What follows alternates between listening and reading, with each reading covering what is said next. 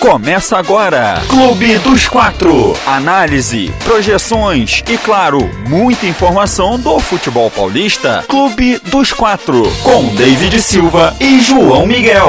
Clube dos Quatro.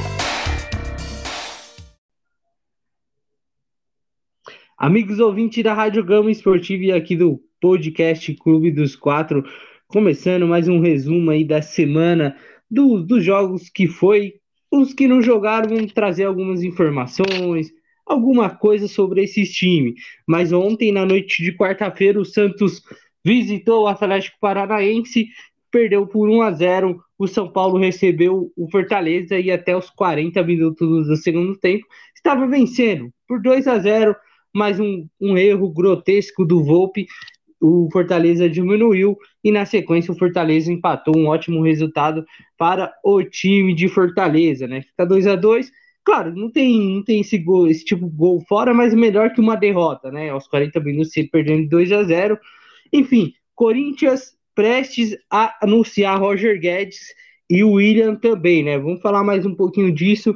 O Palmeiras só treinando mesmo para pegar o Atlético Paranaense na, no fim de semana descanso para duas equipes e duas equipes que jogaram. Vamos começar falando do Santos. Mas primeiro, boa tarde, João.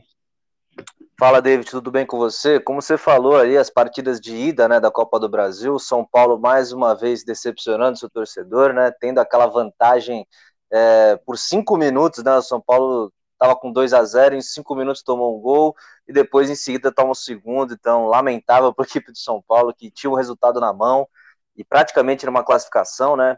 E o Santos é aquilo que a gente tem falado sempre, né? O Santos é um time apático, um time que toca muita bola, mas não sabe o que fazer com ela. Vamos comentar daqui a pouco esse jogo, esses jogos aí, né, David? É, rapaz. E, e ontem, João, não sei se vai concordar comigo, né? Vendo o jogo do Santos, eu achei que o João Paulo novamente salvou ali o Santos, hein?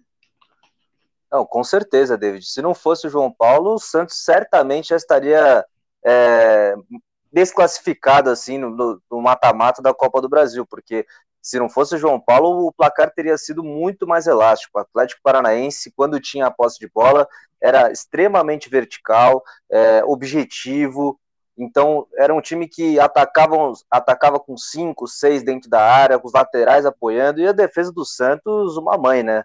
Se não é o João Paulo ali para salvar, pelo amor de Deus, era para ser uns 3, 4, tranquilamente o Atlético Paranaense, que perdeu uma grande oportunidade de fechar já o confronto na partida de ida.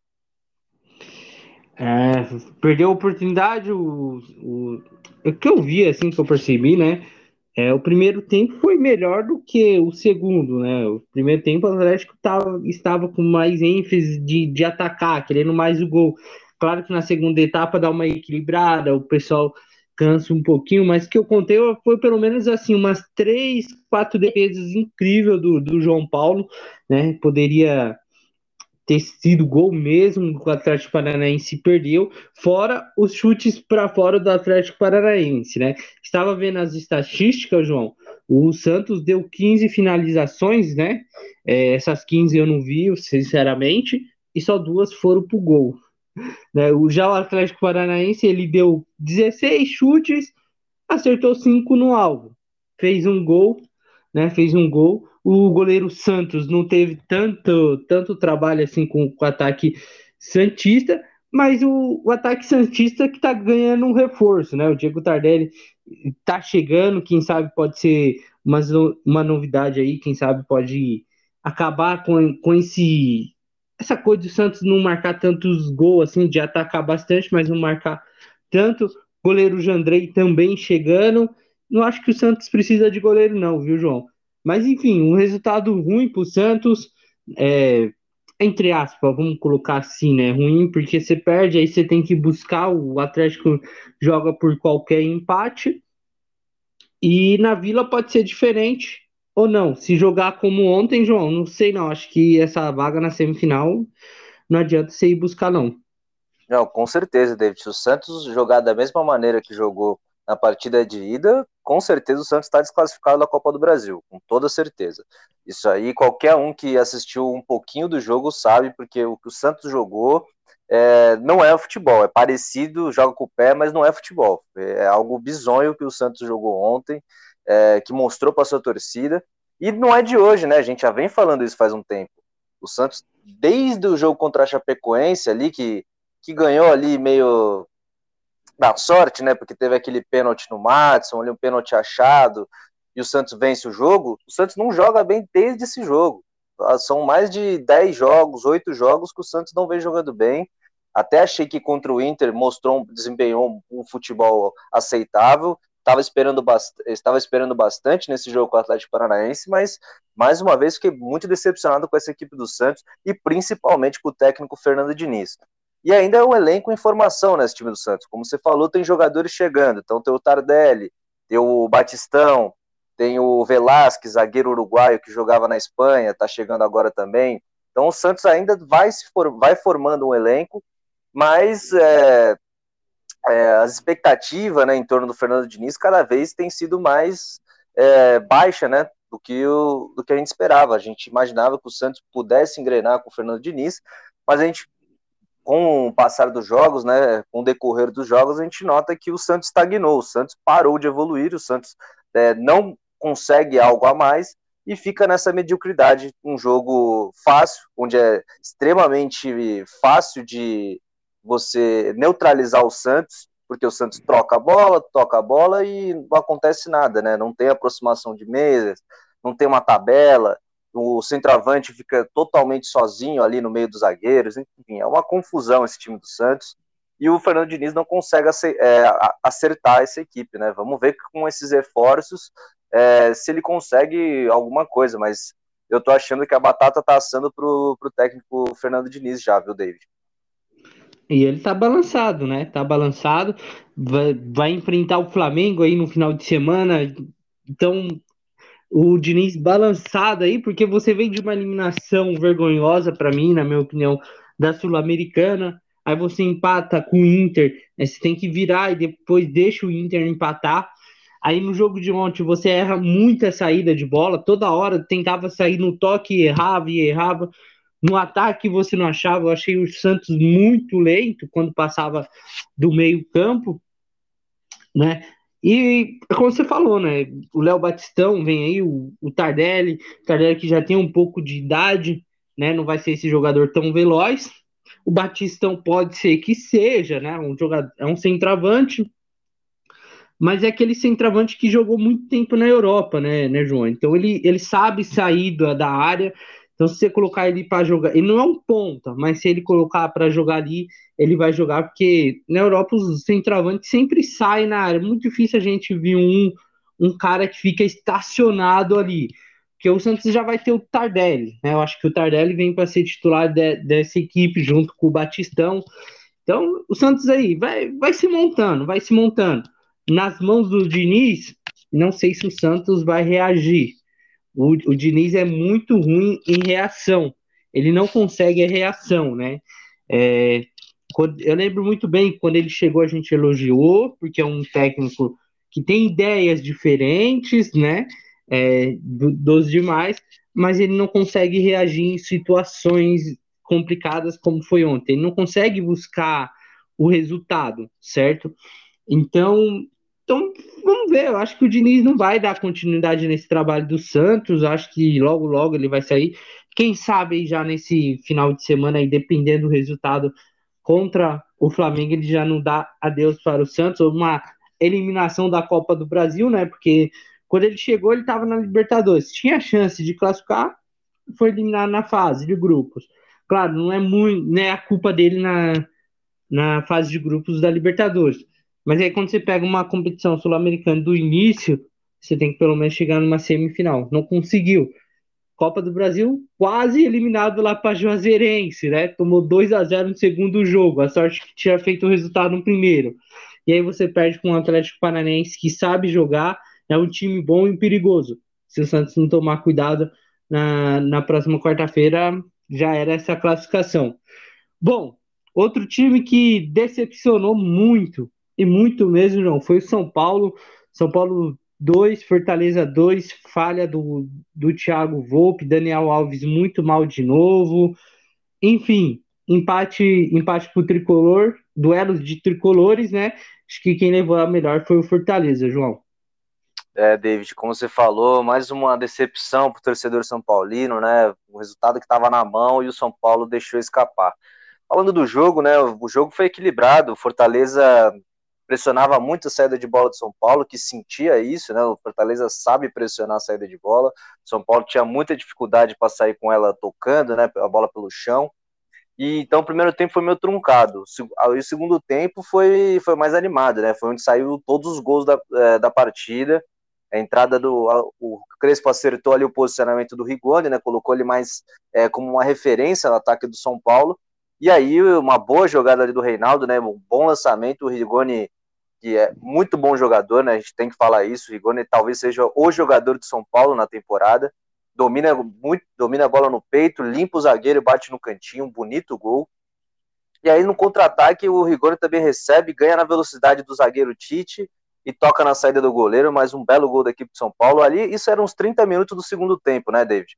Aí parecia que o confronto estava resolvido, que o São Paulo estava tranquilo, com a vantagem para o jogo de volta é, no Ceará, né, em Fortaleza. Então, e aí tomam aquele gol bobo, né? Ou que eu não entendi até agora o que, que o Volpe foi fazer ali, foi, foi falta de comunicação da defesa com ele, se ele errou mesmo a bola, se ele furou é, o corte com, com a mão.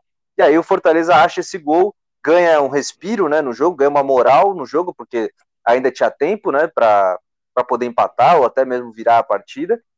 E continua ali no abafa, na pressão, uma boa jogada, o cruzamento, o Romarinho vai lá empata o jogo já nos acréscimos.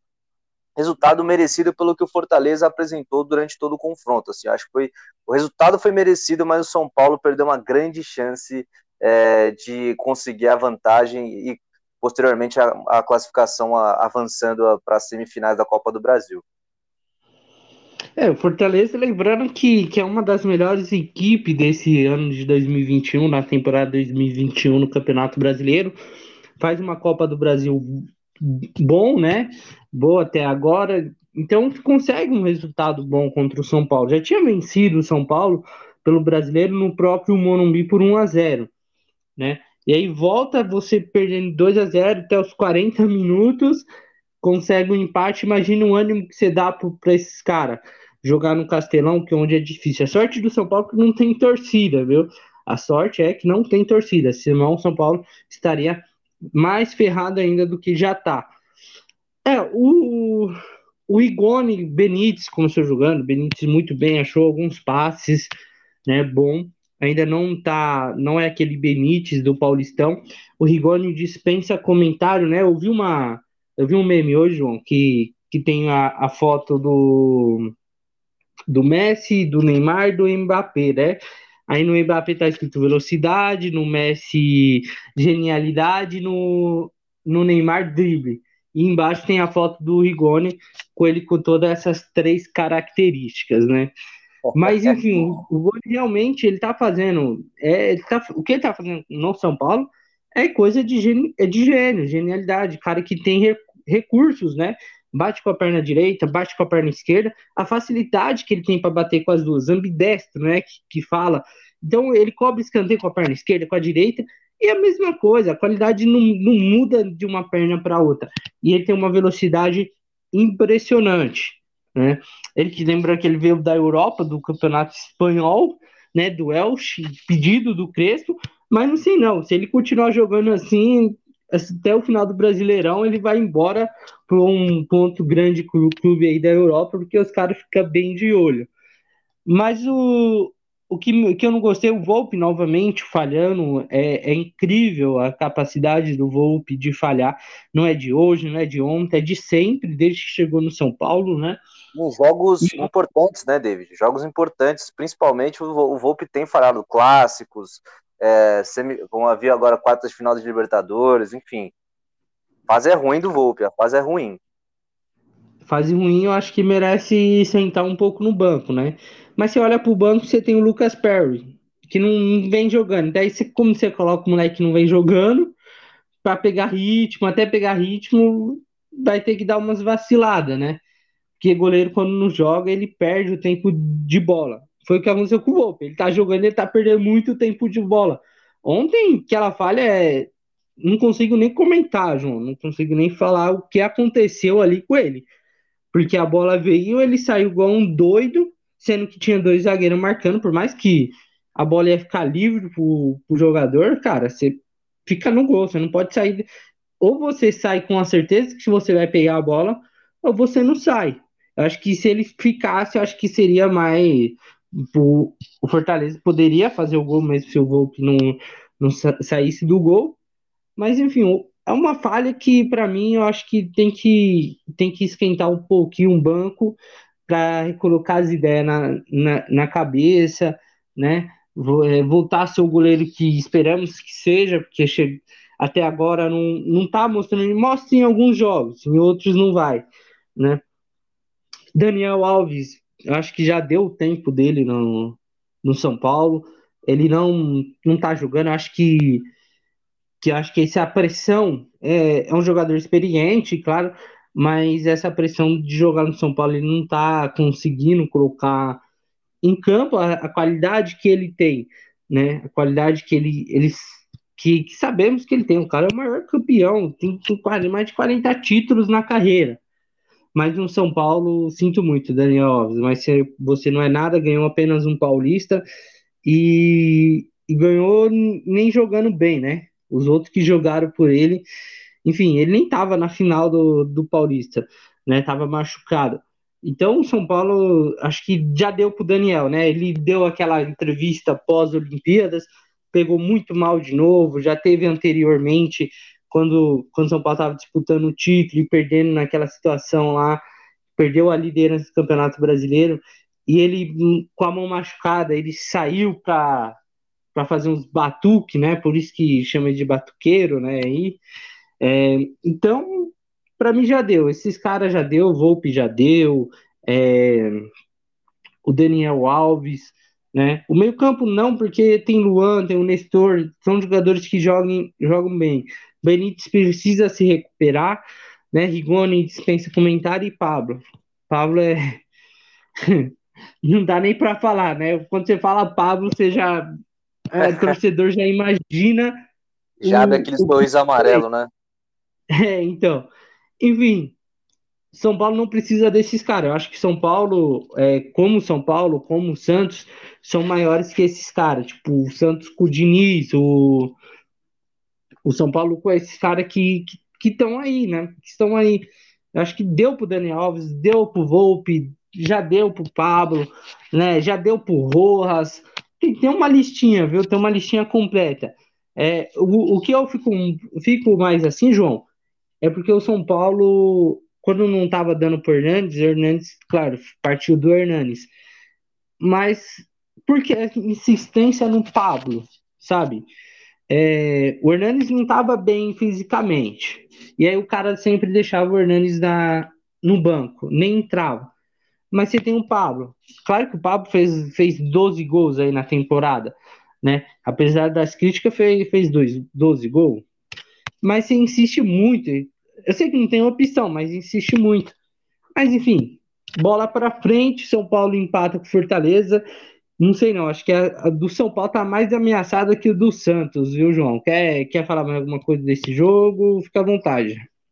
É, então, acho que o São Paulo, como eu falei, perdeu uma grande chance de fechar o confronto, né, na primeira partida, porque quando você abre 2 a 0 complica muito pro, pro adversário. Primeiro que ele tem que sair muito, né, no jogo da volta, né, é, mesmo jogando em casa, o Fortaleza teria que sair muito pro jogo, o São Paulo ia ter o contra-ataque para explorar, mas aí o São Paulo perde para ele mesmo, né? Alguns jogos. É impressionante. É uma desconcentração dos jogadores, é aquele achar que o jogo acabou antes da hora, enfim. E aí o São Paulo acaba pagando o preço, né? Que agora quem tá com a vantagem é o Fortaleza, né? Que o Fortaleza joga por empate de 0 a 0 e pelo empate de 1 a 1 Então, é, complica muito a vida do São Paulo. O São Paulo vai ter que ir para Fortaleza para fazer o resultado, para vencer, né? É, é isso. Vai ter que vencer de qualquer jeito, Fortaleza no jogo de volta. Bom, vamos falar do Corinthians agora, João, que parece que o Corinthians vai engrenando, né? Tá anunciando reforços, É, pode estar chegando o Roger, o Roger Guedes, que é quase 99 por, 98% que, que ele vem, o Roger Guedes. Muito se dizia que ia ser anunciado hoje no aniversário do Palmeiras, mas até o momento ainda não foi anunciado.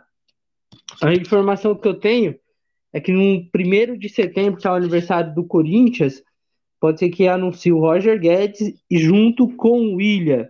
Já imaginou, João? É, o Corinthians está montando um, um, belo time, né, David? Para a gente que começou a comentar time do Corinthians na época que só tinha o Mosquito, né? Deu uma, um belo upgrade esse time do Corinthians, trouxe o Juliano, trouxe o Renato Augusto, vai trazer agora o Roger Guedes, né? Como você disse, é praticamente certo.